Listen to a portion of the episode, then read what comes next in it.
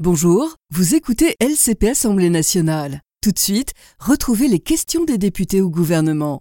Bonne écoute. L'ordre du jour appelle les questions au gouvernement. La première va être posée par Madame la Présidente Panot pour le groupe La France Insoumise. Présidente, Madame la Première ministre, hier vous avez été défait, vous et tous les semeurs de haine. Hier, votre loi immigration a été battue par l'Assemblée du jamais vu en 25 ans. Hier, nous sommes fiers d'avoir épargné au pays deux semaines de déchaînement de paroles racistes et xénophobes, celles qui divisent le peuple, celles qui permettent les passages à l'acte de la tentative d'égorgement de Mourad aux expéditions punitives racistes à Romans-sur-Isère. Hier comme demain, nous serons toujours les gardiens de l'unité du peuple. Hier, nous sommes fiers de vous avoir rappelé que la France n'a jamais été une nation ethnique, mais sera toujours une nation politique fondée sur la promesse liberté, égalité, fraternité. Hier, vous avez été défait après un président élu par défaut, une première ministre sans confiance, vous voilà à la tête d'un gouvernement minoritaire, sans légitimité parlementaire ni populaire. Hier, votre ministre de l'Intérieur a osé parler de déni de démocratie. Le déni de démocratie, c'est vous. 20 49 deux ans de vie volée aux Français contre l'immense majorité du peuple.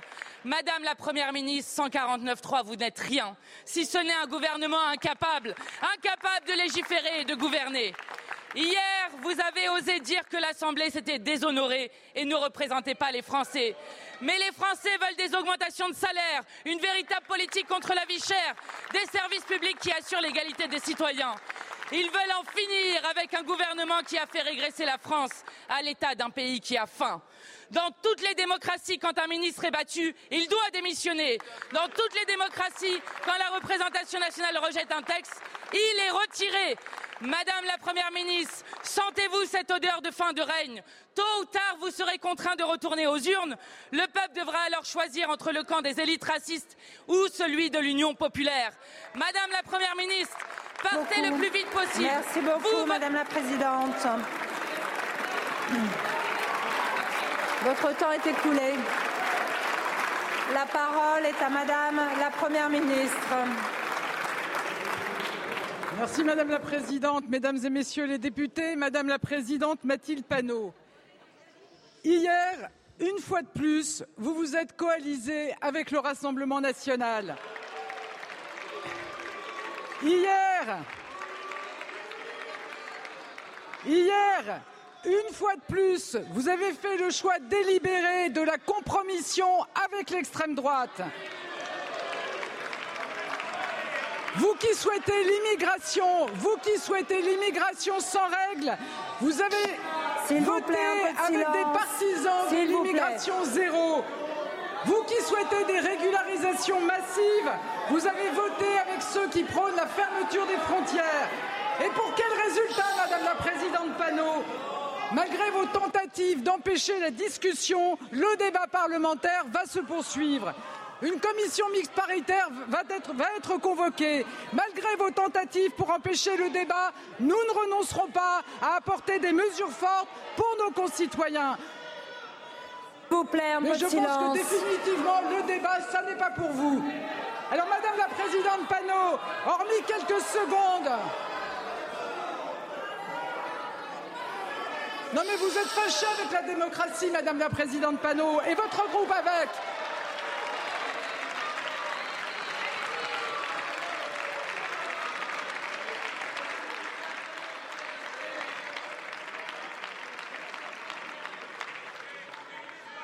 Alors, Madame la Présidente Panot, hormis quelques secondes de satisfaction à l'Assemblée et quelques minutes d'attention dans les médias, qu'avez-vous obtenu? Finalement, Madame la Présidente Panot, par votre attitude et celle de votre groupe, ceux qui sont pénalisés, ce sont les Français. Les Français qui soutiennent très largement notre texte. Les Français qui attendent que nous prenions des mesures fortes pour réduire l'immigration illégale et pour mieux intégrer les personnes que nous choisissons d'accueillir. Les Français qui veulent que nous trouvions des compromis, pas des coups politiques à la petite semaine. Mais vous, que leur proposez-vous? Vous ne leur proposez que le blocage de nos institutions. Vous ne leur proposez qu'une union sacrée entre la NUPES et l'extrême droite.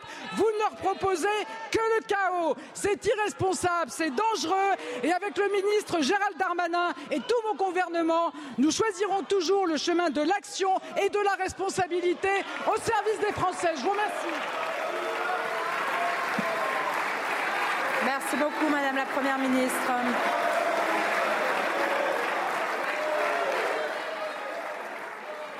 La parole est à Monsieur le Président Vallot pour le groupe socialiste. Madame la Présidente, Madame la Première ministre, depuis 18 mois, nous avons, dans cet hémicycle, au Sénat, dans la presse ou en commission, débattu largement de l'immigration, sujet important aux Français. Le débat a bien eu lieu. Nous y avons, pour notre part, largement participé, en cherchant les moyens de remettre le bon ordre dans le grand bazar de votre politique migratoire, à régulariser celles et ceux qui travaillent déjà, à remettre en route l'intégration républicaine. Mais le texte que le gouvernement s'apprêtait à défendre était très éloigné des positions d'Emmanuel Macron en 2017 que nous avons fait par deux fois élire face à l'extrême droite. Vous devez vous en souvenir. Très éloigné de sa version initiale, de l'ambition même que vous étiez donnée en matière de régularisation par le travail, aveugle à la question de l'intégration, sans équilibre s'agissant des questions d'éloignement et qui menaçait gravement d'être inefficace et inutile. Il n'était plus qu'un mauvais texte de loi de police des étrangers. Le rejet de ce texte hier soir, Madame la Première ministre, c'est votre seul échec. C'est celui de votre ministre. Ce n'est pas la gauche qui vous précipite dans les bras de la droite, qui elle-même se jette dans les bras de l'extrême droite. Parce que le pacte funeste, c'est celui noué au Sénat par votre ministre, avec la droite qui porte le programme du Rassemblement national. Et pour elle, ça ne sera jamais assez. Mais la crise politique, Madame la Première ministre, n'est pas dans le rejet de votre texte mais dans le passage en force, dans le huis clos d'une CMP annoncée, dans l'hystérisation d'un débat qui a donné à voir le pire de lui-même, dans le fait de ne pas croire à la possibilité d'un débat apaisé, rationnel, qui seul permet d'envisager les consensus républicains renouvelés sur ce sujet. Votre devoir est de rassurer, d'apaiser, de rassembler. Madame la Première ministre, je vous le demande sans outrance, sans cri, sans la satisfaction du spectacle de la chute, Retirez ce texte qui ne satisfait personne avant d'être ôté sur une pente et sur un territoire qui n'est pas le vôtre et que d'autres, après vous, utiliseraient contre la République, contre l'État de droit, contre la France. Je vous remercie. La parole est à Madame la Première ministre. Merci Madame la Présidente, Mesdames et Messieurs les députés, Monsieur le Président Boris Vallaud. Hier, vous avez fait un choix lourd de conséquences. Pour un coup politique sans lendemain, vous avez mis de côté vos convictions. Vous avez choisi de mêler vos voix à celles de l'extrême droite. Vous avez mis de côté des décennies d'histoire du Parti socialiste pour refuser le débat en vous appuyant sur le Rassemblement national.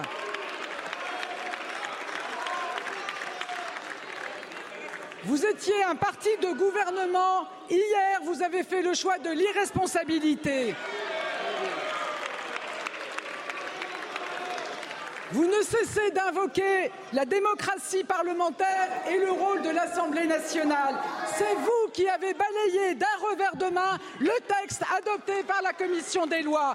C'est vous qui empêchez le débat sur les 2600 amendements que nous devions étudier ensemble. Monsieur le Président Boris Vallaud, les Français demandent des solutions face aux défis migratoires. Nous sommes déterminés à les donner. Alors vos manœuvres n'y feront rien. Nous gardons le cap une commission mixte paritaire va être convoquée. Nous ne renoncerons jamais à trouver des compromis. Nous ne renoncerons jamais à apporter les solutions attendues par les Français, la fermeté face à l'immigration irrégulière et une meilleure intégration de celles et ceux que nous accueillons. Avec la majorité, nous continuerons à agir pour apporter des réponses aux Français. Je vous remercie, Madame la Première ministre. La parole est à Madame Edwige Diaz pour le Rassemblement national. Merci Madame la Présidente. Ma question s'adresse à Madame la Première ministre. Hier, le en même temps si cher à Emmanuel Macron a montré ses limites et s'est soldé par un véritable camouflet pour votre gouvernement. Alors que les Français expriment leur volonté d'une baisse drastique de l'immigration dans notre pays, comme d'habitude, vous ne les avez pas écoutés et au contraire, vous avez proposé un texte qui aurait permis la création de nouvelles filières d'immigration, la répartition de migrants dans nos campagnes et la régularisation massive de clandestins. Voilà pourquoi les députés du Rassemblement national ont voté pour la motion de rejet. Néanmoins, il y avait dans ce texte quelques mesures de bon sens qu'au Rassemblement national nous réclamons depuis des années. Je pense en particulier à celle qui vise à supprimer les dérogations existantes dans notre droit qui nous empêchent d'expulser un délinquant étranger. Si l'on en croit les courriers reçus par les parlementaires en fin de semaine dernière, ce genre d'expulsion constitue une priorité pour votre gouvernement. Alors qu'en six ans, vous n'aurez pas été capable de vous saisir de ce sujet extrêmement préoccupant pour nos concitoyens, Marine Le Pen, dans son esprit constructif et sincèrement soucieux de la sécurité des Français, a déposé ce matin un texte permettant précisément de lever ces dérogations. D'après les déclarations de nombreux collègues, cette proposition de loi elle, devrait bénéficier d'un soutien transpartisan. Alors ma question est la suivante. Allez-vous demander son étude dans les prochains jours? Je vous remercie. Je vous remercie. La parole est à Monsieur Gérald Darmanin, ministre de l'Intérieur et des Outre-mer.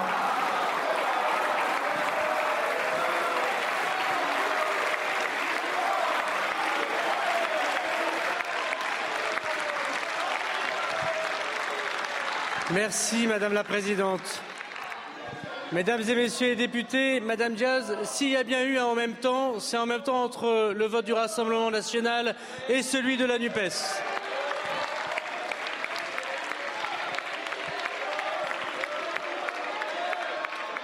Madame Diaz, le non-débat d'hier a démontré d'une chose. D'abord, c'est que vous avez peur du débat. Vous n'avez pas voulu parler d'immigration. Vous en parlez dans les meetings, dans les marchés, sur les tracts, vous en parlez sur les plateaux de télévision, mais vous n'en parlez jamais devant la représentation nationale parce que vous avez eu peur. Et c'est tellement vrai que votre belle unité de façade entre les contraires, entre vos amis mélanchonistes et vous-même, entre ceux qui veulent accueillir tout le monde et ceux qui veulent accueillir personne, fait que dès le lendemain, vous proposez exactement les mêmes dispositions que le gouvernement pour lutter contre les étrangers délinquants. Trouvez l'erreur. Merci. Merci beaucoup, Monsieur le Ministre. Madame Diaz. Madame la Présidente. Monsieur le Ministre, vous feignez d'ignorer ce qu'est une motion de rejet. Très sincèrement, ça n'est pas au niveau et je pense que les Français continueront de vous le reprocher. Mais moi, j'ai une dernière question pour vous, Monsieur le Ministre. Qui a peur du débat? Moi, je pense que c'est vous qui refusez de proposer aux Français un référendum. Je vous remercie, Monsieur le Ministre.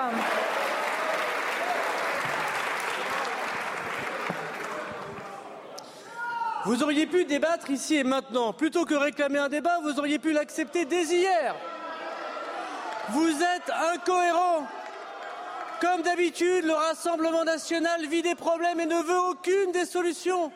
Vous avez désarmé nos policiers hier, vous avez désarmé nos préfets, vous désarmez les Français et vous allez vous réjouir au prochain fait d'hiver. Vous faites la politique, vous faites la politique du déni et vous faites malheureusement la politique du pire. Parce que ce qui vous intéresse, c'est la France qui ne réussit pas. Ce qui nous intéresse, c'est la France qui trouve des solutions. Nous soutenons nos policiers et nos gendarmes, nous, policiers, nous soutenons nos préfets. Vous, vous faites que de la politique politicienne. Je vous remercie, Monsieur le Ministre.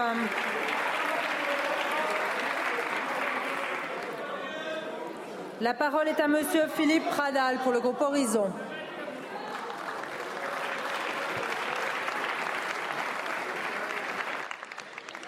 Merci Madame la Présidente. Madame la Première ministre, Mesdames et Messieurs les ministres, chers collègues, le groupe Horizon est déçu. Déçu que l'Assemblée nationale ait été privée d'un débat pourtant si important pour la France et les Français. Nous sommes convaincus que ce texte, voté au Sénat et en commission des lois, contient des avancées absolument nécessaires pour notre pays, pour notre sécurité, pour notre souveraineté et plus encore conforme aux souhaits de nos concitoyens. Ce sont 86% des Français qui sont favorables, par exemple, à l'expulsion des délinquants étrangers à l'issue de leur peine de prison. Il faut agir et ce projet est une pierre indispensable à l'édifice de la réconciliation entre le discours politique et l'action publique. Il donne les moyens à l'administration et à la justice de prendre les décisions nécessaires à la préservation de notre cohésion sociale.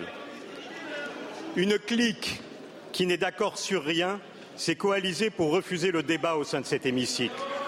Et j'espère qu'une majorité de conviction se dégagera pour adopter un texte de responsabilité, d'efficacité, et c'est soucieux de l'intérêt général que le groupe Horizon et Apparenté le soutiendra. Sur ce chemin sinueux, nous, nous nous devons d'être à la hauteur de notre devoir et de ne pas jouer avec les fractures de notre pays. Monsieur le ministre de l'Intérieur, ma question est la suivante. Quel chemin emprunter pour répondre à l'inquiétude légitime des Français en matière de politique migratoire après l'adoption de la motion de rejet préalable hier? Je vous remercie. La parole est à Monsieur Gérald Darmanin, ministre de l'Intérieur et des Outre-mer. Merci Madame la Présidente. Mesdames et Messieurs les députés, Monsieur le député Pradal, je veux vous remercier ainsi que Monsieur le rapporteur général, les rapporteurs Que vous, Madame de... Martin, Madame Martin, excusez-moi, Monsieur le ministre, Madame Martin. Je vous remercie de laisser le ministre s'exprimer, sinon je vous rappelle à l'ordre. Sinon, je vous rappelle à l'ordre. Monsieur le ministre. Merci Madame la Présidente. Je remercie donc Monsieur Pradal votre travail en tant que rapporteur et tous ceux qui ont travaillé sur ce texte, ainsi que Monsieur le Président de la Commission des lois, parce que ce texte a été adopté par la Commission des lois de l'Assemblée nationale à une très large majorité, alors que la majorité y est en majorité relative. Pourquoi? Parce que, d'abord, vous l'avez dit, c'est un texte qui est soutenu par les Français. Et ce qu'ont fait hier une majorité de députés, c'est de se mettre d'accord pour que les Français n'aient pas de débat. C'est de se mettre d'accord pour que les Français n'aient pas le texte qu'ils souhaitent. Et c'est se mettre d'accord dans une coalition, en effet, des contraires, sans majorité alternative, pour que les Français ne connaissent pas des solutions contre l'immigration irrégulière et contre les étrangers délinquants. Ce qu'on a fait hier en votant la motion de rejet, on n'a pas rejeté le texte, puisqu'il est renvoyé en CMP, comme l'a dit Madame la Première ministre. On a rejeté le débat dans la Chambre qui est censée débattre. On a rejeté le débat, on a fait perdre du temps aux policiers, aux gendarmes, aux préfets, aux magistrats, et on a finalement désavoué leur travail.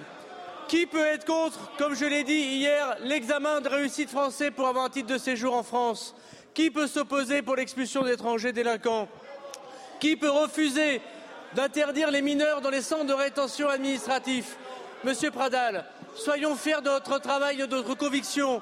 Ne laissons pas ceux qui ont une petite soupe sur leur petit feu nous divertir. Nous sommes là parce que nous sommes conscients que les Français nous ont confié la responsabilité, celle de porter nos convictions, d'être durs contre l'immigration irrégulière et d'oublier les attaques personnelles et les attaques politiciennes. Merci à vous.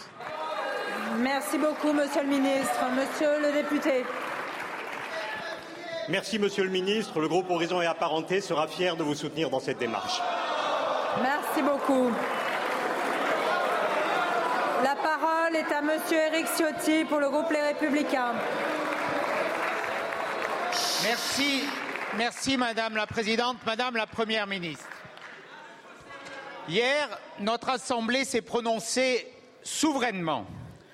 Ce choix mérite le respect et en aucun cas l'insulte. Nous insulter, Madame la Première ministre, c'est insulter les Français. Notre Assemblée, notre Assemblée a rappelé une vérité.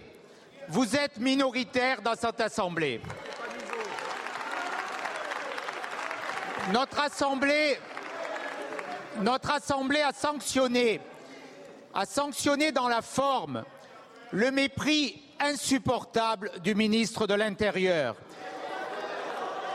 qui cède, qui cède depuis hier, perdant ses nerfs à la caricature et à l'insulte. Notre Assemblée a sanctionné au-delà, sur le fond, un texte contradictoire qui consacrait le en même temps politique, symbole de l'impuissance et de l'immobilisme. Votre en même temps migratoire voulait tout à la fois la régularisation massive de clandestins et l'expulsion d'autres clandestins. Cela est naturellement irresponsable et incohérent. C'est pour cela que nous n'avons pas, souhaité poursuivre ce faux semblant de débat. C'est pour cela que nous avons voulu installer le débat sur d'autres bases.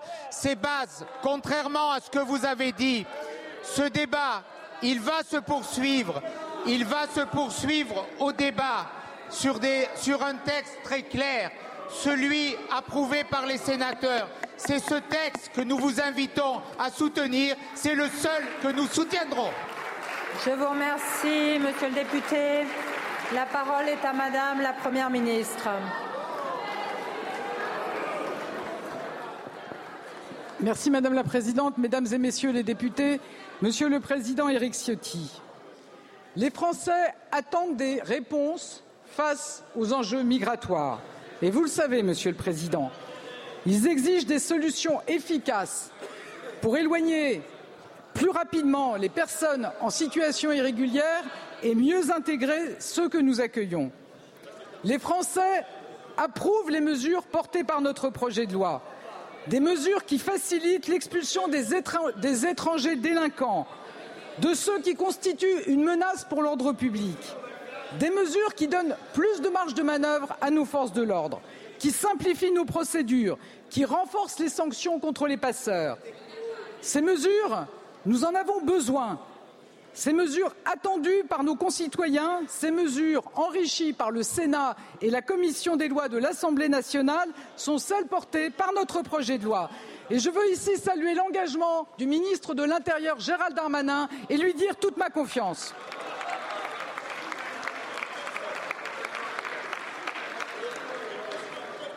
Je veux remercier tous les parlementaires qui ont choisi de construire plutôt que de s'opposer par principe qui ont choisi le débat plutôt que le coup d'éclat. Monsieur le Président Ciotti, vous, vous appelez à des débats au Parlement sur l'immigration. Et pourtant, hier, avec la NUPES et le Rassemblement national, vous avez refusé le débat. Vous avez refusé le débat, mais les défis restent et les attentes des Français sont intactes. Nous avons besoin de solutions. Nous avons besoin d'un texte rapidement. Notre détermination ne faiblit pas comme pour tous les textes, nous cherchons des compromis. Comme pour plus de 50 textes depuis 18 mois, nous savons que nous pouvons y parvenir. Nous respectons les règles de la démocratie parlementaire. Nous avons décidé, nous avons, nous avons décidé de convoquer une commission mixte paritaire rapidement pour tenter de trouver un accord sur un texte. Un texte qui doit pouvoir trouver une majorité au Sénat comme à l'Assemblée nationale. En toutes circonstances, la volonté de donner des réponses efficaces reste notre objectif.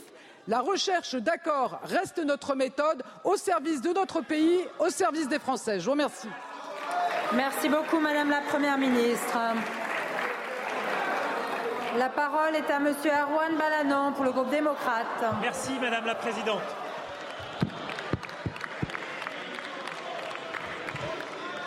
Vendredi dernier, une professeure de français a illustré son cours sur les, les métamorphoses d'Ovide avec la présentation d'un tableau de Giuseppe Cesari. Il ne s'agissait euh, donc ni plus ni moins d'une manière de lier deux arts, la peinture et la littérature. Depuis, pourtant, cette euh, professeure et l'ensemble de l'équipe éducative ont demandé à bénéficier de leur droit de retrait. En cause, des élèves se sont insurgés contre des propos ressentis comme racistes. Accusations qu'ils ont pourtant depuis reconnues comme étant mensongères. Trop mal, trop tard, le mal était fait. Il ne s'agit pas d'un simple fait divers. Et je crois que cette, cette situation est l'illustration d'un problème plus profond dans nos écoles, celle de la remise en question de notre principe de laïcité.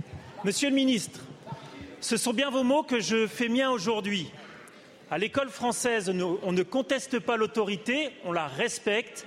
À l'école française, on ne conteste pas la laïcité, on la respecte. Ce sont des propos que nous devrions tous saluer. Pardon. Notre pays, héritier des Lumières et de l'universalisme, ne peut se laisser enfermer dans de telles attaques.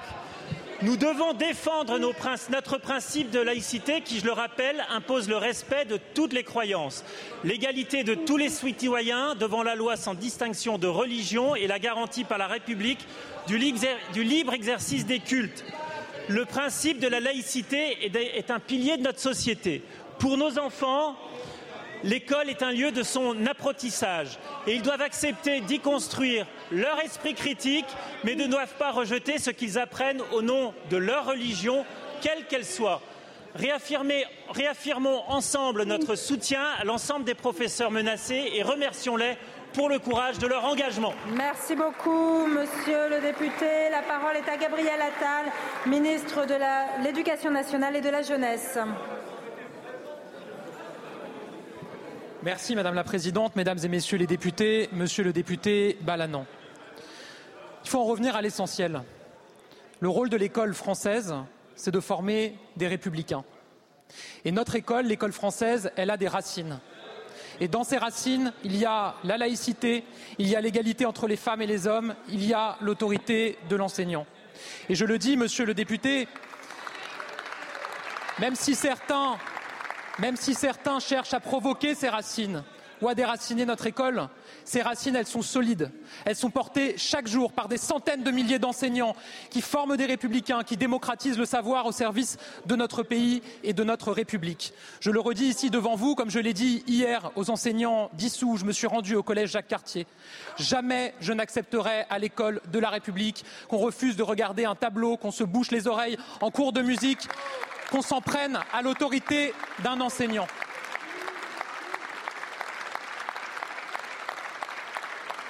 Vous le savez, monsieur le député, j'ai placé mon action sous le sceau de l'efficacité. Moi, je ne prends pas des positions, je prends des décisions et je les fais appliquer. C'est pour cela que, sous l'autorité de la Première ministre et du Président, j'ai décidé d'interdire le port de la baya et du camis à l'école et que j'ai fait respecter cette interdiction. C'est pour cela que j'ai décidé de sanctionner les élèves qui ont contesté le moment d'hommage à la mémoire de Samuel Paty et de Dominique Bernard et que ces élèves ont été sanctionnés. C'est pour cela, monsieur le député, que j'ai dit dès hier que les élèves responsables de cette situation à Issou seraient sanctionnés et je vous annonce que ce matin, une procédure disciplinaire a été ouverte à l'endroit des trois élèves à l'origine de cette situation. Oui, monsieur le député, c'est un combat. C'est un combat qui est difficile, mais je sais, avec cette majorité, que nous gagnerons ce combat pour l'école de la République et pour notre pays. Merci beaucoup, monsieur le ministre. La parole est à madame la présidente Châtelain pour le groupe écologiste. Merci madame la présidente, madame la première ministre. Les écologistes sont fiers d'avoir porté une motion de rejet contre un texte qui affaiblissait les droits des étrangers et reprenait les obsessions identitaires de l'extrême droite. Les écologistes sont fiers d'avoir porté une motion de rejet contre un texte qui voulait restreindre les titres de séjour pour les étrangers malades et durcir les conditions d'accueil pour les étudiants et celles du regroupement familial. Un texte pour lequel votre ministre de l'Intérieur était prêt à tout, à faire du pied aux députés du Rassemblement national, méthode qu'il connaît bien. Des députés d'extrême droite qui ont d'ailleurs apprécié son ouverture sur la modification de la Constitution. À promettre hier après-midi dans cet hémicycle du cessement du texte avec le retour du délit de séjour irrégulier et un nouveau recul sur la régularisation des travailleurs sans papier. Les manœuvres n'ont pas suffi. Votre texte a été démocratiquement rejeté. Mais que dire des méthodes crapuleuses de votre ministre de l'Intérieur? Votre ministre de l'Intérieur qui a tenté de marchander les votes des parlementaires contre des gendarmeries. Un comble pour un ministre qui se dit attaché à la sécurité. Votre ministre de l'Intérieur qui s'est vanté ici de ficher les députés du groupe LR qui demandent des régularisations. Pourquoi, si ce n'est pour faire du chantage? Madame la Première ministre, une alternative s'ouvre à vous. Retirez le texte ou acceptez que ce soit votre ministre de l'Intérieur qui dicte les méthodes et la ligne de votre gouvernement. Quel sera votre choix? Je vous remercie. La parole est à Madame la Première ministre. Merci Madame la Présidente, Mesdames et Messieurs les députés. Madame la Présidente Châtelain, Alors j'entends que vous êtes fière, Madame la Présidente. Vous êtes fière d'avoir refusé le débat sur un texte très largement soutenu par nos compatriotes. Vous êtes fiers d'avoir fait voter une motion grâce aux voix de l'extrême droite, faisant passer le cynisme et l'incohérence avant vos principes. Vous êtes fiers de priver nos concitoyens d'un texte qu'ils attendent et dont nous avons besoin. Mais vous voyez, à votre place, Madame la Présidente, je ne serais pas fière. Et par cette motion, vous cherchez tout simplement à bloquer le fonctionnement de nos institutions. Et en réalité, vous n'avez prouvé qu'une chose. Vous avez une majorité de blocage, mais pas une majorité d'action. Vous avez une majorité pour empêcher, mais pas une majorité pour gouverner. Alors, Madame la Présidente Châtelain, avec Gérald Darmanin et avec mon gouvernement, nous, nous ne renoncerons jamais à agir au service des Français. C'est pourquoi, malgré vos, vos, calculs politiciens, malgré vos alliances contre nature, nous continuerons à miser sur le débat parlementaire et sur la responsabilité des élus de la nation. Une commission mixte paritaire sera convoquée. Nous continuerons à chercher un accord sur ce texte. Nous continuerons à chercher des solutions pour les Françaises et les Français. Je vous remercie. Merci beaucoup, Madame la Première ministre. Madame la Présidente. Madame la Première ministre, la majorité parlementaire a pu compter sur les voix de l'extrême droite pour près de 50% des textes présentés par votre gouvernement. Est-ce que vous avez jeté la loi sur les JO, la LOPMI Voilà la vérité. C'est vrai, les chiffres sont publics. Deuxièmement, le jour où nous serons au pouvoir, nous vous montrons notre action. On fera le droit de vote des étrangers. On défendra l'AME. On défendra l'hébergement d'urgence. Nous agissons. Vous aviez le choix, Madame la Première ministre, entre le retrait du texte ou le déshonneur. Il n'y aura pas de texte et vous aurez le déshonneur.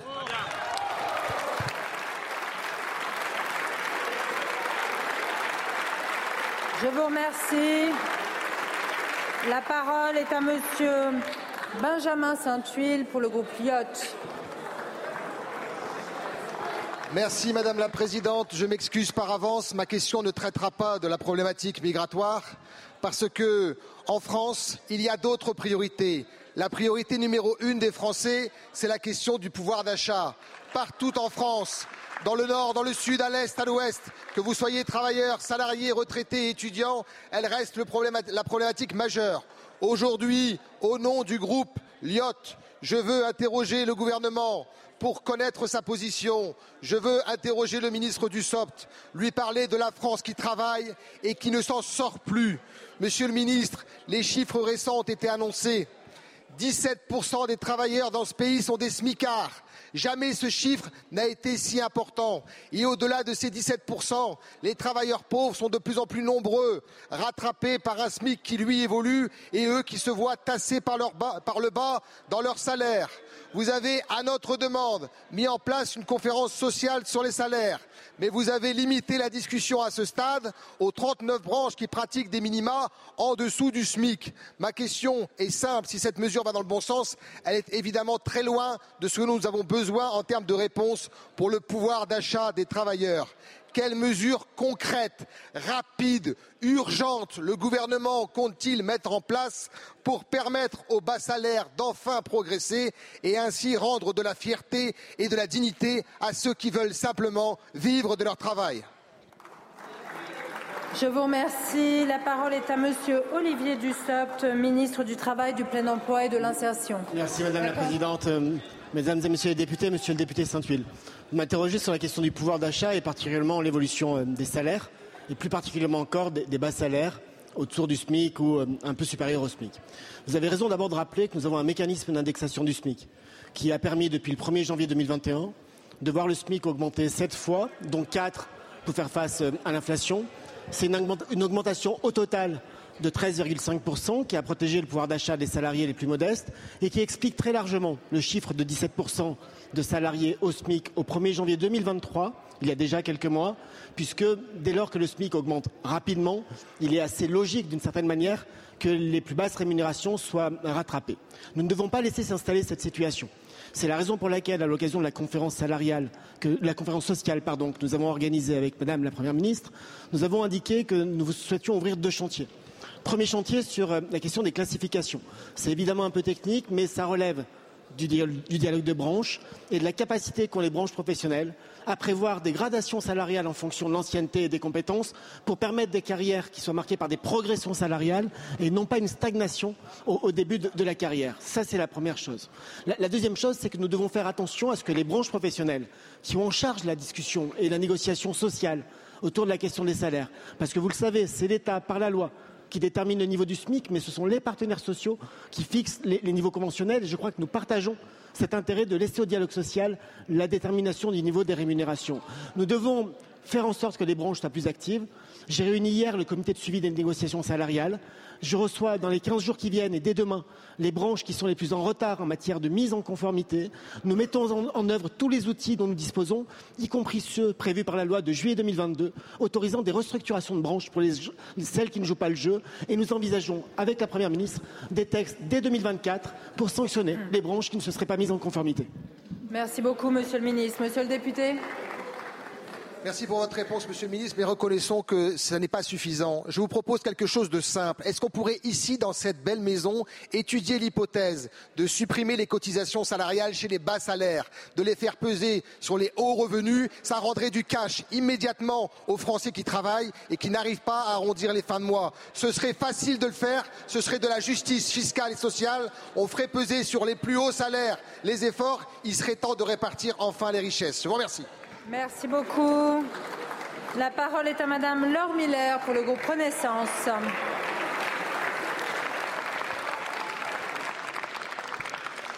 Merci Madame la Présidente. Ma question s'adresse à Monsieur le ministre de l'Intérieur et des Outre-mer. Mes chers collègues, hier un peu avant, hier, un peu avant 18 heures, une sorte de conjuration des aigris a donc décidé, contre l'avis d'une majorité des Français, d'empêcher tout débat sur un des plus grands défis de notre siècle, l'immigration. Hier, 270 parlementaires ont donc décidé tout bonnement de censurer le Parlement hier, alors même que vous passez votre temps à nous donner des leçons de démocratie, vous avez, sous le regard perplexe des Français, fêté la muselière que vous vous êtes vous-même accrochée et jeté à la poubelle vos 1940 amendements déposés sur ce texte. Formidable coup médiatique. Formidable coup médiatique. Et après, J'entends que le en même temps serait un échec. Mais mes chers collègues, vous nous rappelez sans cesse à la composition éclectique de notre Assemblée. Donc oui, par définition, il nous faut aboutir à des compromis. Tous nos voisins européens sont assez responsables pour le faire. Vous avez montré hier que vous n'étiez pas capable et que vous préférez la paralysie à l'action responsable. Monsieur le ministre, les Français sont donc privés momentanément de débat sur un texte qu'ils appellent pourtant massivement de leur vœu.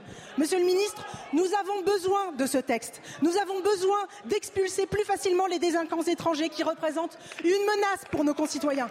Nous avons besoin de cette loi pour retirer leur titre de séjour à ceux qui adhèrent à l'islam radical. Nous avons besoin de simplifier drastiquement les procédures en nous inspirant du rapport du sénateur Buffet. Nous avons besoin d'améliorer l'intégration en conditionnant les titres de séjour longue durée à un examen de français. Nos policiers, nos gendarmes ont besoin d'inspecter les véhicules aux frontières si l'on veut lutter contre l'immigration clandestine. Nous avons besoin de ce texte pour armer notre justice contre les basseurs et les marchands de sommeil. Nous avons besoin de ce texte si l'on veut supprimer la présence des mineurs dans les centres de rétention administrative. Monsieur le ministre, un de vos illustres prédécesseurs disait Ne craignez jamais de vous faire des ennemis. Nous en avons. Si vous n'en avez pas, vous n'avez. La parole est à Monsieur Gérald Darmanin, ministre de l'Intérieur et des Outre-mer.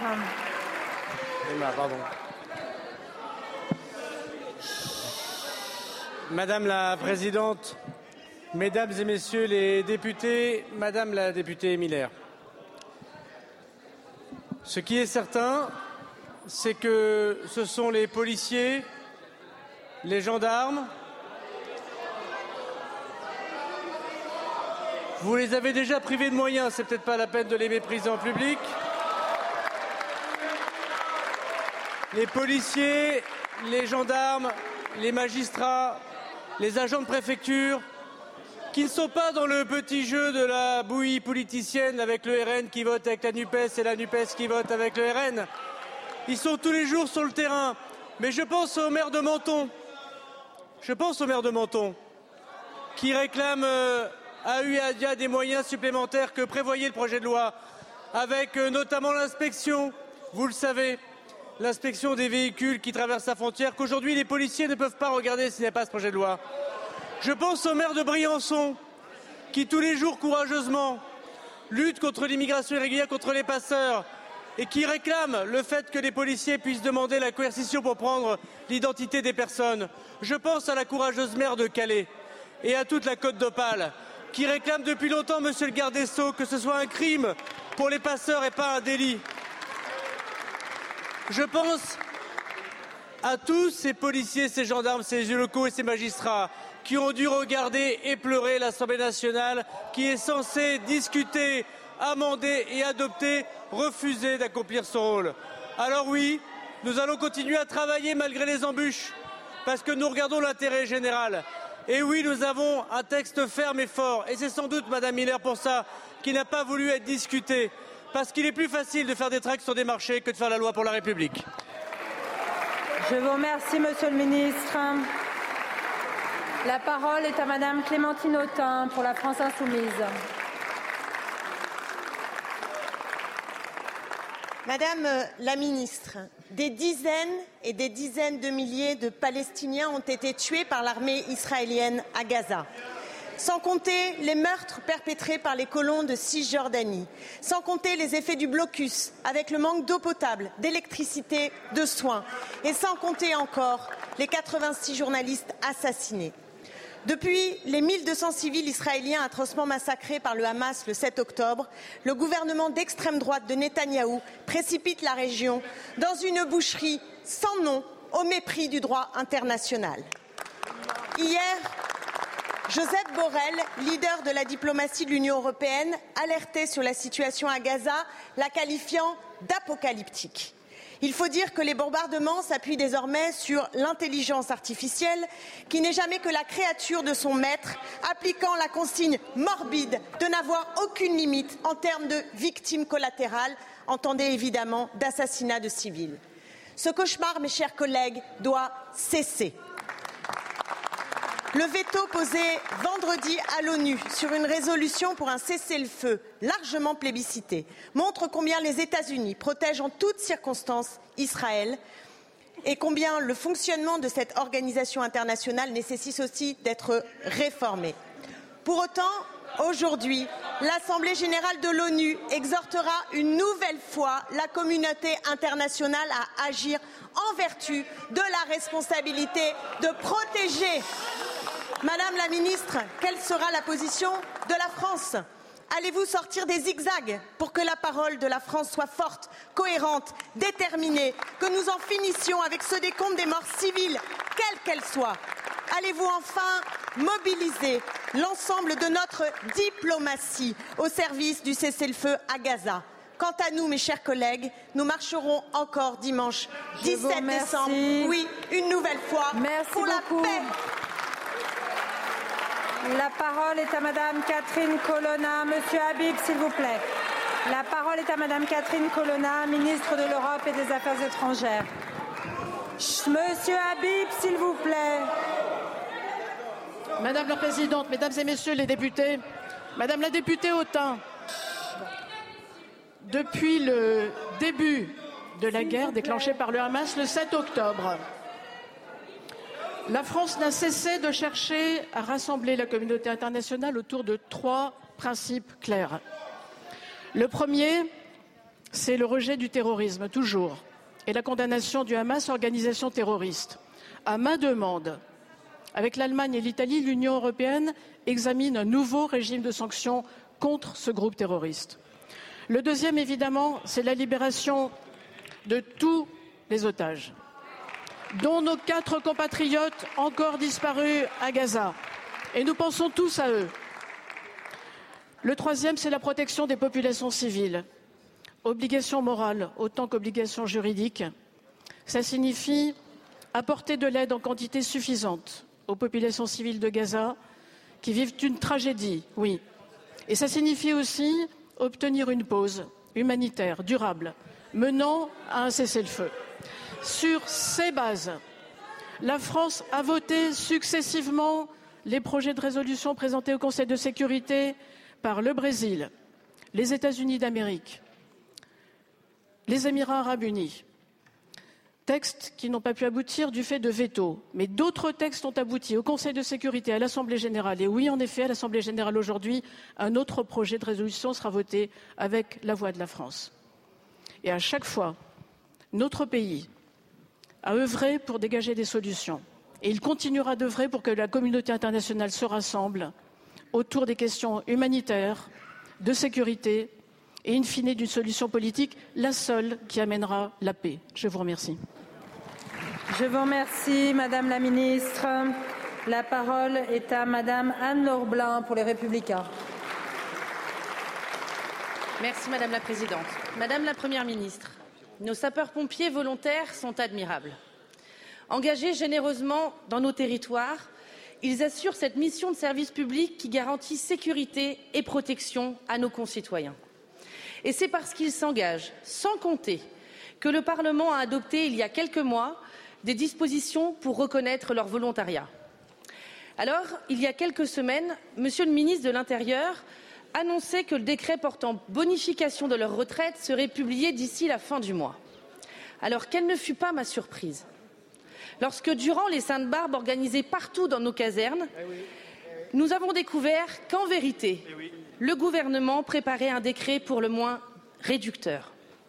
Et oui, nous avons appris que votre gouvernement envisageait de reconnaître l'engagement des seuls sapeurs-pompiers volontaires ayant des carrières assurées, en excluant ceux qui avaient une carrière professionnelle en parallèle de leur engagement citoyen. Comment Comment pouvez-vous sacrifier ceux qui se donnent avec générosité, parfois au péril de leur vie? Nos sapeurs-pompiers volontaires sont un maillon essentiel de nos secours. Ils sont essentiels dans nos territoires ruraux. Ils agissent chaque jour avec un engagement sans faille, avec le soutien de leur famille. Reconnaître, valoriser leur engagement, c'était la volonté du législateur. Alors, Madame la Première ministre, ce décret bafoue la volonté du peuple affirmée dans cet hémicycle. Il trompe nos sapeurs-pompiers. Alors pouvez-vous nous garantir ici, très solennellement, que votre gouvernement fera tout pour faire respecter scrupuleusement la volonté du législateur et que tous, tous les sapeurs-pompiers volontaires de France seront reconnus à leur juste valeur? Je vous remercie. La parole est à Monsieur Gérald Darmanin, ministre de l'Intérieur et des Outre-mer. Madame la Présidente, Mesdames et Messieurs les députés, Madame la députée Blin, je vous remercie de remarquer que c'est la majorité actuelle qui, en effet, va reconnaître. C'est la majorité actuelle qui, en effet, va reconnaître par un décret, par un décret, par un décret, qui est encore au Conseil d'État et que vous commentez et qui n'est même pas encore publié, qui n'est même pas encore publié et qui va en effet reconnaître l'engagement courageux de nos sapeurs-pompiers volontaires et qui va en effet appliquer la loi strictement, comme il l'aura fait sur tous les amendements qui auraient été proposés par tous les groupes lorsque la loi Matras a été adoptée, et lorsque le PLFSS aura soutenu un certain nombre de démarches qui sont transpartisans. Je l'ai moi dit au député Sineri avant qu'il ne quitte l'Assemblée nationale. Et vous pourrez compter sur moi en tant que ministre pour appliquer strictement la loi voulue par les parlementaires et respecter bien évidemment l'engagement de nos sapeurs-pompiers. Je vous remercie. Madame Blin. Merci, Monsieur le Ministre. Effectivement, la volonté du législateur, c'est de couvrir l'ensemble des sapeurs-pompiers volontaires de ce pays. Il n'est pas question que seuls 10% des sapeurs-pompiers volontaires soient destinataires de ce, de ce, bénéfice de retraite et de bonification. Merci beaucoup, Monsieur le Ministre. Nous l'entendons bien, Madame la députée, et c'est pour ça d'ailleurs que nous y travaillons. Peut-être qu'il aurait été plus loisible d'attendre le décret sorti par le gouvernement avant de le commenter, ou peut-être, ou, peut-être, ou peut-être, peut-être considérez-vous alors, si cela correspond exactement à l'engagement que nous avons eu, c'est de la majorité, que ça n'a sans précédent et que vous le devrez au président de la République. J'espère que vous poserez une question à ce moment-là. Je vous remercie, Monsieur le Ministre. La parole est à Madame Caroline Parmentier pour le Rassemblement Merci national. Madame la Présidente. Ma question s'adresse à la ministre de la Culture. Madame la ministre, lors d'une conférence de presse qui aurait pu passer inaperçue, vous avez lancé le programme La Relève en partenariat avec Sciences Po, visant à renouveler les postes de direction du monde de la culture. En plus de l'origine géographique et sociale, vous proposez, au nom de la diversité, de prendre notamment en compte, je cite, le critère de la couleur de peau dans ce recrutement. Ce que vous proposez là, Madame la Ministre, c'est de la discrimination sur la base d'un critère ethnique, c'est du racisme. Le racisme est une infraction à la loi française. Et pire, une insulte à nos valeurs. Jusqu'à présent, au nom de l'article 6 de la Déclaration des droits de l'homme qui dispose que tous les citoyens sont également admissibles à toute dignité, places et emplois publics selon leurs capacités et sans autre distinction que celle de leur vertu et de leur talent, la France s'était refusée à suivre la voie du racialisme américain. En France, seule la compétence justifie une nomination et constitue le seul critère légitime et légal pour départager des candidats à une fonction administrative et culturelle. Madame la ministre, pouvez-vous nous expliquer quel est le sens de cette proposition et ce qu'elle signifie? Est-ce que cela veut dire qu'il y a trop de blancs parmi les dirigeants de la culture? Après vos sorties contre C8 et CNews, à qui vous vouliez retirer leur fréquence, après vos brevets de valeurs républicaines aux journaux, après votre réaction très gênée sur l'AFP et le Hamas, après Myriam Kahn, après Bastien Vivès, et maintenant la racialisation des recrutements dans la culture, où voulez-vous très exactement nous emmener et où voulez-vous emmener la culture française? Je vous remercie. La parole est à Madame Rima Abdul-Malak, ministre de la Culture. Madame la Présidente, Mesdames et Messieurs les députés, Madame la députée Parmentier, ce n'est pas la première fois que votre groupe euh, s'illustre en fabrication de fake news encore une fois, vous démontrez que vous n'avez aucune considération pour la réalité. Si vous aviez pris le temps de regarder la conférence de presse que vous mentionnez du lancement de cette initiative qui s'appelle La Relève, vous auriez pu constater que tout ce que vous dites est faux. Je n'ai pas parlé de critères. J'ai précisé plusieurs fois que j'entendais diversité au sens diversité sociale et géographique, c'est même le titre du programme. La relève, c'est une initiative pour accélérer l'égalité des chances, pour former un jeune par département à intégrer les métiers de la culture, élargir notre vivier de recrutement pour les postes à responsabilité. Mais pourquoi la diversité vous fait peur? Pourquoi? Qu'est-ce qui vous fait peur? Qu'est-ce qui vous fait peur? Cette diversité, c'est une richesse pour la France, c'est une chance pour l'avenir de nos institutions culturelles. Mais au-delà des attaques personnelles, parce que je commence à être un petit peu habituée, la plus grande fake news aujourd'hui, c'est quoi? La plus grande manipulation aujourd'hui, 12 décembre, c'est quoi? C'est que vous, le Rassemblement national, vous voulez nous faire croire que vous êtes devenu le parti à l'avant-garde de la lutte contre les discriminations et la lutte contre le racisme. Vous, non mais sérieusement. Vous, le parti de la stigmatisation permanente, vous qui n'avez que l'obsession identitaire à la bouche, vous qui traitez un député de racaille et qui hurlez à un autre de retourner en Afrique. Vous et vos frères d'armes de reconquête qui veulent changer les prénoms de ceux qui ont un nom comme le mien ont une consonance étrangère. C'est ça qui, qui vous fait peur, c'est cette diversité, c'est ça la grande manipulation, c'est au-delà du cynisme, c'est au-delà de l'hypocrisie. Mais les Français ne seront pas dupes. Je vous remercie, Madame la Ministre. Madame Parmentier. Madame la ministre, je note votre fébrilité. J'ai regardé votre conférence de presse et vous avez parlé de couleur de peau. Nous n'avons pas peur de la diversité. Merci. Je vous remercie. La parole est à Monsieur Guillaume Bouffier-Valente pour le groupe Renaissance. Merci Madame la Présidente. Ma question s'adresse au garde des Sceaux, de la Justice. Monsieur le Ministre, il y a quelques semaines, ma collègue Marie-Pierre Rixin a interrogé Madame la Première Ministre sur le projet de loi constitutionnel visant à garantir pleinement la liberté de recourir à l'IVG. À cette occasion, le gouvernement indiquait que ce texte serait présenté en Conseil des ministres avant la fin de l'année. C'est désormais chose faite et je tiens, au nom de notre groupe, à vous féliciter pour le respect de ce calendrier et cet engagement tellement essentiel. À ce titre, permettez-moi de rappeler, chers collègues, pourquoi ce texte est majeur. à l'heure où certains tentent d'en minimiser malheureusement la portée.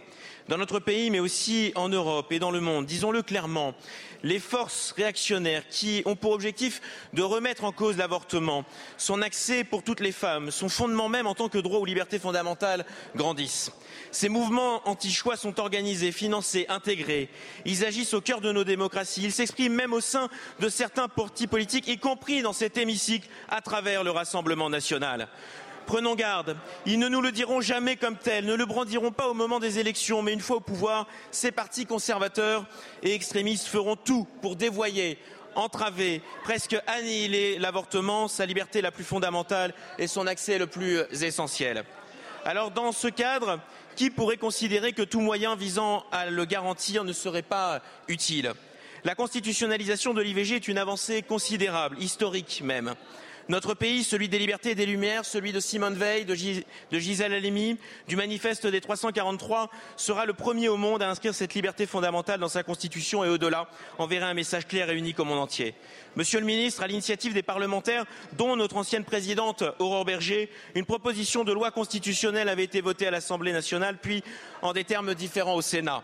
Le gouvernement présente désormais une troisième voie d'écriture. Pourriez-vous, à cet égard, nous préciser la philosophie de cette écriture et les éléments de calendrier pour l'adoption, la discussion et l'adoption de ce texte? Je vous remercie. Merci beaucoup. La parole est à Monsieur Éric Dupond-Moretti, garde des Sceaux et ministre de la Justice. Merci Madame la Présidente, euh, Mesdames, Messieurs les députés, Monsieur le député Gouffier-Valente. Le projet de loi euh, constitutionnelle relatif à la liberté de recourir à l'interruption volontaire de grossesse a été présenté ce matin même en Conseil des ministres. Ce projet de loi est un engagement fort du président de la République et de l'ensemble du gouvernement, mais il est aussi le résultat de l'engagement total du Parlement et de l'Assemblée nationale. Je veux ici saluer cette mobilisation, la vôtre, monsieur le député, celle de tous les députés de la majorité et de l'opposition qui ont rendu possible cette nouvelle étape. Mais une révision constitutionnelle nécessite un vote identique à l'Assemblée et au Sénat qui ont pour l'instant adopté, vous le savez, deux versions différentes. L'écriture retenue fait converger les deux versions. La voici. La loi détermine les conditions dans lesquelles s'exerce la liberté garantie à la femme d'avoir recours à une interruption volontaire de grossesse. Cette écriture, issue du Conseil d'État, permet de respecter le renvoi à la loi voulu par les deux assemblées, tout en inscrivant dans la Constitution que la liberté d'avoir recours à l'IVG, c'était le souhait du Sénat, serait garantie, c'était le souhait de votre Assemblée. Il s'agit là d'une occasion historique que vous avez, que nous avons collectivement rendu possible.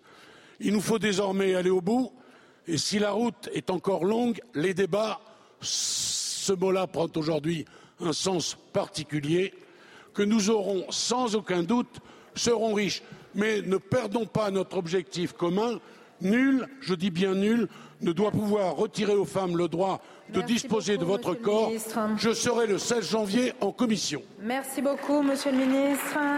La parole est à Madame Elsa Fossillon pour le groupe GDR. Merci, Madame la Présidente. Hier, les députés d'opposition ont adopté la motion de rejet du texte immigration que vous portez depuis un an. Notre groupe l'a voté en responsabilité résolument opposé à ce texte qui allait multiplier les souffrances des exilés et à fabriquer plus de précarité et de misère.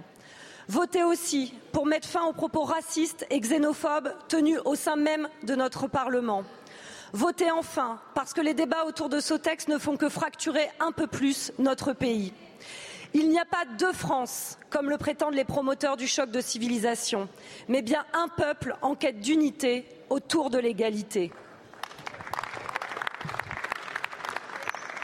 Notre pays souffre d'une crise de l'accueil. C'est vrai pour les exilés.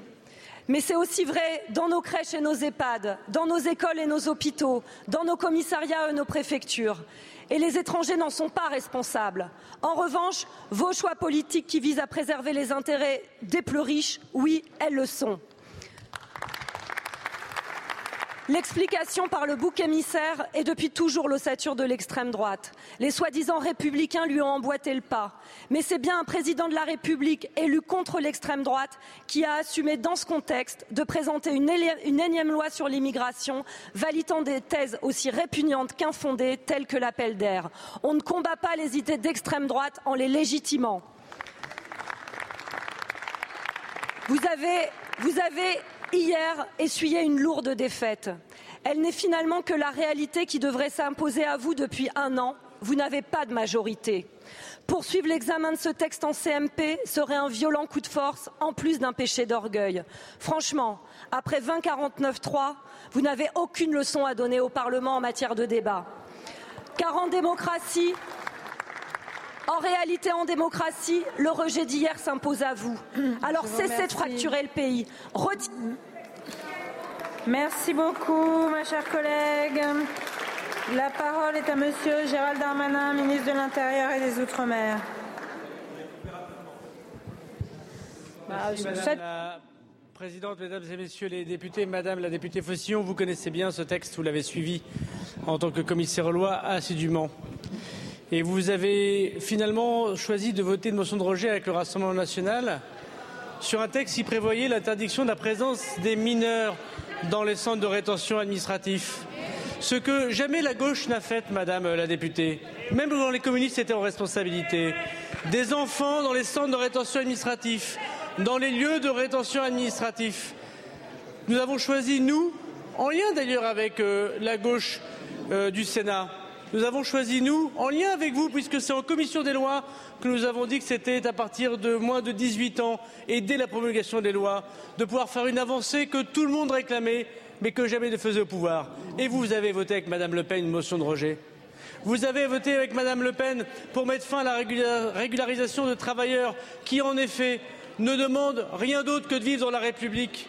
Vous avez voté avec Madame Le Pen, Madame Faucillon, pour les cours gratuits pour les étrangers. Vous avez même voté avec Madame Le Pen pour éviter que les marchands de sommeil soient combattus contre vos propres avancées communistes du Sénat.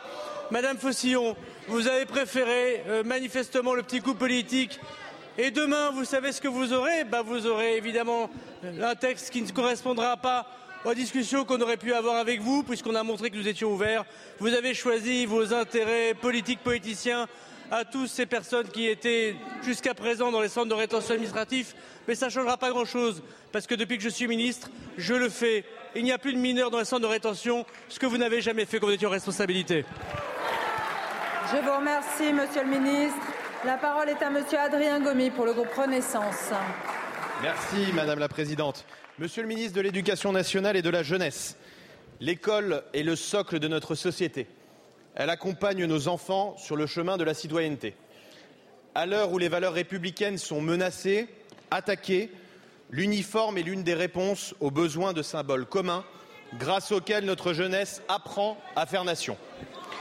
La tenue unique est l'expression du principe selon lequel chacun, indépendamment de son origine sociale, de sa couleur de peau, de sa religion ou de son orientation sexuelle, est dépositaire des mêmes droits et des mêmes devoirs honorant ainsi la promesse républicaine qu'une place soit accordée à tous, à l'école comme au sein de notre communauté nationale.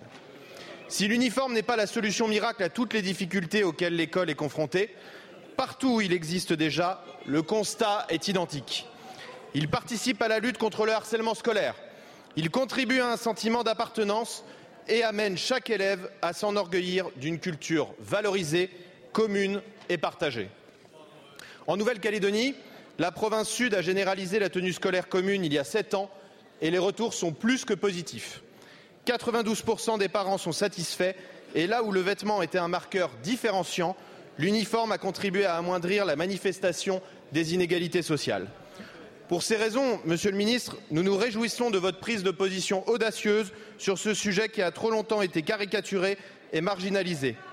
Comme nous l'avons fait à l'annonce de la mesure que vous avez prise pour interdire l'abaya à l'école, nous soutenons aujourd'hui la large expérimentation que vous préconisez.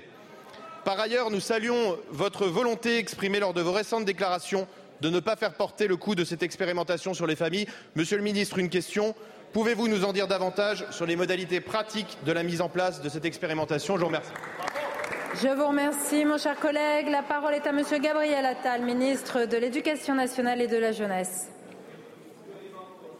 Merci, Monsieur le Président, Mesdames et Messieurs les députés, Monsieur le député euh, Adrien Gomi. Il est en France des débats qui durent euh, éternellement, qui déclenchent euh, des discussions parfois interminables dans les familles politiques, dans les familles tout court, et je suis sûr qu'il en sera de même dans les soirées des fêtes encore cette année. La question du port de l'uniforme à l'école fait partie de ces débats. J'y vois surtout l'attachement des Français à leur école, et le souhait très largement partagé chez les Français de toujours chercher les solutions qui permettent au climat scolaire de s'améliorer et au niveau de nos élèves de s'élever. Il y a donc euh, des débats réguliers sur la question de savoir si l'uniforme pourrait être utile à l'apaisement du climat scolaire et à l'élévation du niveau général à l'école. Vous le savez, moi j'ai toujours une obsession, c'est de trancher, de décider. Et pour ça, je pense qu'il faut faire progresser le débat. Et c'est la raison pour laquelle j'ai eu l'occasion de le dire. Je suis favorable à ce qu'il y ait une expérimentation de grande ampleur sur la question du port de l'uniforme à l'école française. Je pense que ça permettra de mesurer si oui ou non il y a un apport réel s'agissant du climat scolaire et de l'élévation du niveau et que la meilleure manière de faire progresser un débat qui n'en finit pas depuis des années ou des décennies, c'est de tester les choses. J'ai vu, et je m'en réjouis, qu'un certain nombre de collectivités locales, de toutes couleurs politiques confondues, et j'insiste sur ce point, de toutes couleurs politiques confondues, ont d'ores et déjà manifesté leur intérêt pour la participation à cette expérimentation. Je m'en réjouis, ça va nous permettre de faire progresser le débat. Monsieur le député, nous aurons l'occasion d'annoncer dans les prochains jours, les prochaines semaines, prochainement, les conditions et le cadre de cette expérimentation. Mais vous le voyez, notre détermination est réelle avec le président de la République et la première ministre à pouvoir faire progresser ce débat pour prendre toujours les décisions à travers une boussole élever le niveau de nos élèves et garantir un climat scolaire serein. Je suis ravi que la majorité nous accompagne dans cet objectif. Je vous remercie, Monsieur le Ministre. La parole est à Monsieur Alexis Joly pour le Rassemblement national. Merci Madame la Présidente, Monsieur le Ministre de l'Éducation nationale et de la Jeunesse. Jeudi dernier, dans un collège des Yvelines, la présentation en classe d'un chef-d'œuvre de la Renaissance illustrant une scène inspirée de la mythologie grecque s'est transformée en calvaire pour une professeure insultée, menacée, traitée de raciste et d'islamophobe par les élèves et par les enfants, par les parents. Tous les jours, les Français sont confrontés à la montée de ces revendications islamistes qui confrontent avec violence notre civilisation et notre histoire. Monsieur le ministre, cette frénésie iconoclaste et ce rejet des expressions artistiques les plus sublimes n'ont pas leur place dans une France qui est la mère des arts. Dans un récent sondage de l'IFOP, 78% des musulmans qui vivent dans notre pays disent considérer la laïcité comme discriminatoire envers l'islam. Alors non seulement la laïcité s'est construite non pas contre l'islam, mais contre l'Église, mais c'est en plus du fait de ce changement de socle civilisationnel que l'immigration issue des pays musulmans a été facilitée dans notre pays. Depuis des décennies, tous les gouvernements dont vous êtes la continuité ont échoué dans leur politique d'intégration et dans le maintien de l'unité de la société française. Vous êtes les organisateurs de cette catastrophe qui frappe notre pays et qui sera le grand défi des années à venir. Les Français savent qu'ils ne peuvent pas compter sur vous pour les défendre. De son côté, le Rassemblement national fera du redressement de la France et de ses valeurs l'alpha et l'oméga de son projet de redressement du pays, à l'instar de la proposition de loi de Marine Le Pen, qui vise à bannir purement et simplement l'islamisme dans toutes les sphères de la société. Monsieur le ministre, la politique menée par votre gouvernement met en péril l'avenir de la France. Alors êtes-vous prêt à prendre cette grave question au sérieux et allez-vous enfin frapper très fort, réellement, et non pas que symboliquement, cet islamisme qui menace notre pays? Je vous remercie. La parole est à Monsieur Gabriel Attal, ministre de l'Éducation nationale et de la jeunesse. Merci Madame la Présidente, Mesdames et Messieurs les députés, Monsieur le député euh, Joly. J'ai eu l'occasion de répondre tout à l'heure à une question d'Erwan Balanan portant sur le même sujet et de réaffirmer la détermination qui est la mienne. Oui, il y a des ingérences il y a du séparatisme islamiste dans notre pays. Et je considère que ma responsabilité de ministre de l'Éducation nationale et de la jeunesse, c'est de faire en sorte que l'école reste toujours un rempart face à ces coups de boutoir dans la République. Là-dessus, je suis très clair. Mais, monsieur le député, vous me pardonnerez, j'espère, de considérer à chaque fois que je vous entends vous exprimer sur ce sujet qu'il y a beaucoup d'instrumentalisation et peu de détermination. Je le dis, preuve en est, preuve en est dans, votre question, dans votre question de deux minutes, vous n'avez pas eu un seul mot pour rappeler l'autorité des enseignants et soutenir les enseignants qui sont en première ligne face à ces difficultés. Pas un mot, monsieur le député. Et moi, je le dis, j'ai de la mémoire. À chaque fois que nous fermons un lieu séparatiste dans notre pays, j'ai en mémoire le fait que votre présidente de groupe avait refusé de voter la loi qui nous permet de fermer ces établissements qu'à chaque fois que nous prenons des décisions contre le séparatisme à l'école, j'ai en mémoire que votre présidente de groupe n'avait pas voulu voter la loi sur l'école de 2019 qui nous donne les outils pour le faire. J'ai en mémoire, à chaque fois que je me réjouis chaque jour qu'il n'y ait plus d'abaya à l'école de la République, que deux députés de votre groupe avaient tenté de s'incruster dans un établissement et avaient perturbé le travail du proviseur à la rentrée pour faire interdire l'abaya dans cet établissement, ce qui avait été dénoncé par les équipes ne vous en déplaise, ne vous en déplaise, derrière les propos d'estrade, derrière les hurlements avec la meute, il y a ceux qui agissent. Et cette majorité, elle agit. Cette première ministre, elle agit. Elle continuera à agir contre le séparatisme et pour l'école de la République. Nous n'agissons pas grâce à vous, nous agissons malgré vous. Je vous remercie, monsieur le ministre. La parole est à monsieur Alexis Corbière pour le groupe La France Insoumise. Madame la Présidente, Monsieur le ministre de l'Éducation nationale, je souhaite vous interroger sur l'avenir de 627 000 élèves, soit près de 30 d'une classe d'âge, sur l'avenir de 2080 établissements, soit 56% de nos lycées. Je parle ici de l'enseignement professionnel, qui accueille cette jeunesse issue des milieux populaires, aux parents généralement ouvriers, employés. L'enseignement professionnel est aujourd'hui mobilisé pour s'opposer à vos projets et nous saluons cette mobilisation. Je résumerai votre projet rejeté par un fait choquant, parlant. Vous voulez supprimer 170 heures d'enseignement en trois ans pour nos élèves de bac professionnel. 170 heures de moins. En 2009, déjà, le bac professionnel est passé de 4 à 3 ans.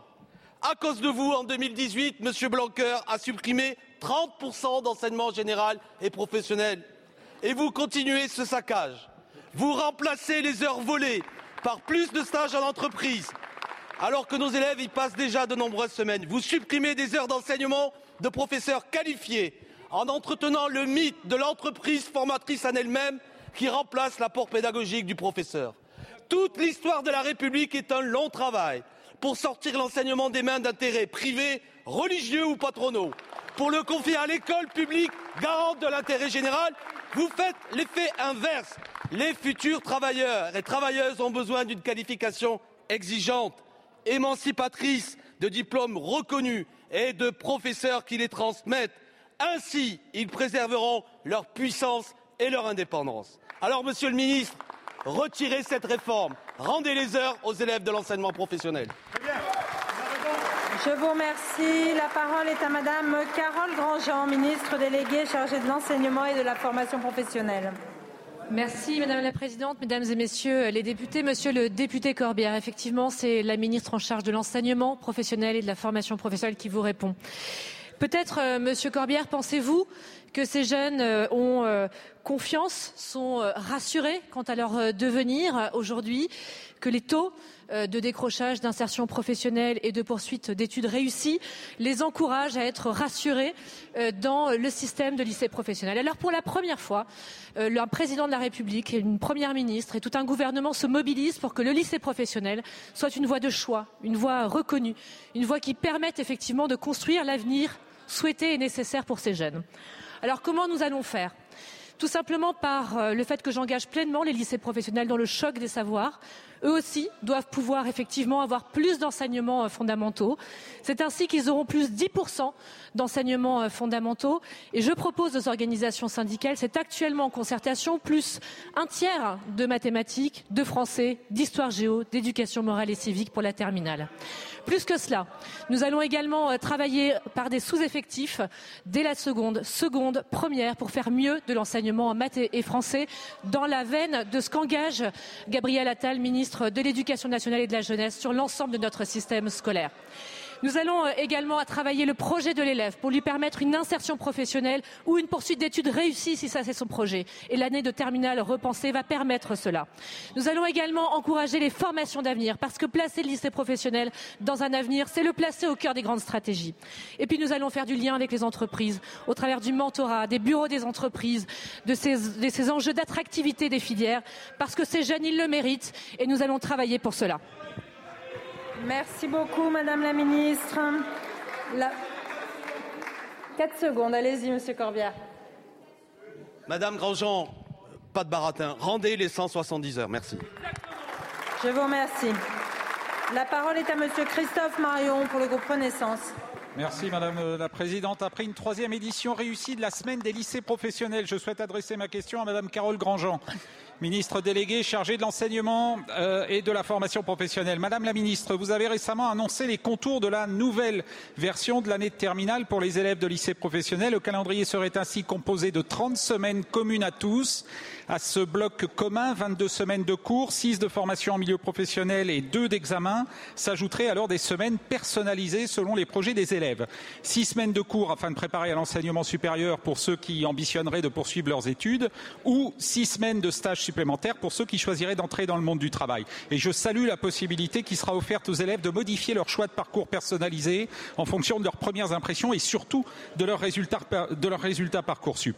Votre proposition qui s'inscrit dans le cadre de la réforme des lycées professionnels que vous menez depuis plus d'un an répond aux besoins d'accompagnement à l'insertion professionnelle des élèves ainsi qu'à la nécessité de faciliter pour les lycéens la poursuite d'études.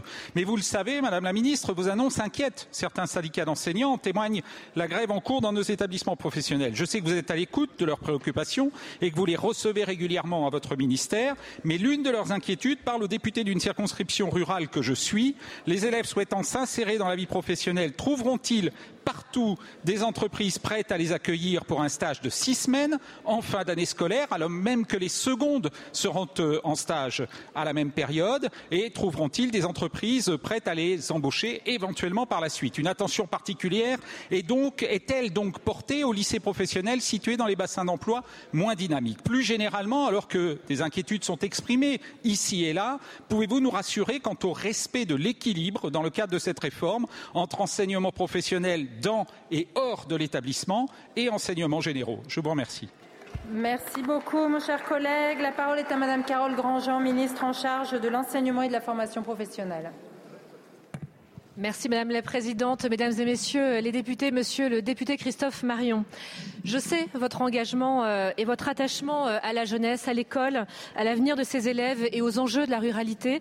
Je voudrais euh, effectivement vous réaffirmer toute l'ambition du gouvernement, une ambition inédite pour faire réussir ces jeunes. C'est un tiers des lycéens qui passent par la voie professionnelle et nous devons changer de paradigme pour mieux les faire réussir. Je le rappelle, seul un élève sur deux parvient à s'insérer dans l'emploi à l'issue de son parcours de formation et seul un élève sur deux parvient à réussir sa poursuite d'études lorsqu'il l'engage. Il s'agit donc pour moi d'engager une transformation euh, profonde et à plusieurs niveaux.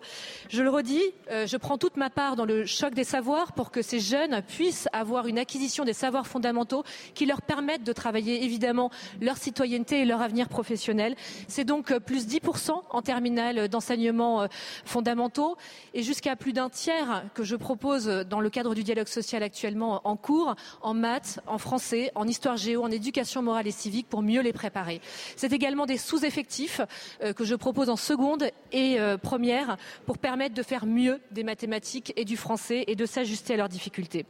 Alors autour de ce tronc commun, ils seront effectivement tous ensemble dans cette euh, progression pour qu'ils préparent mieux et qu'ils réussissent mieux leur bac.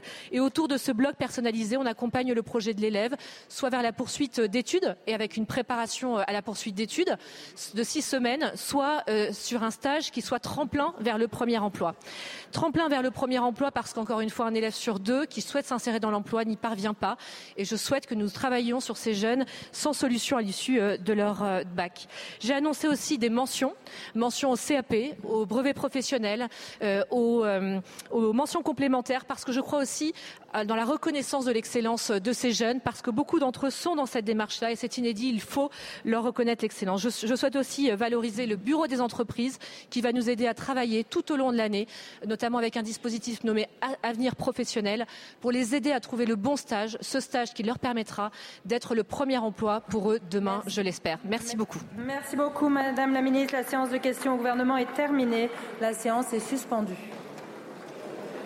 Vous venez d'écouter les questions au gouvernement, un podcast proposé par LCP Assemblée nationale chaque mardi. À bientôt.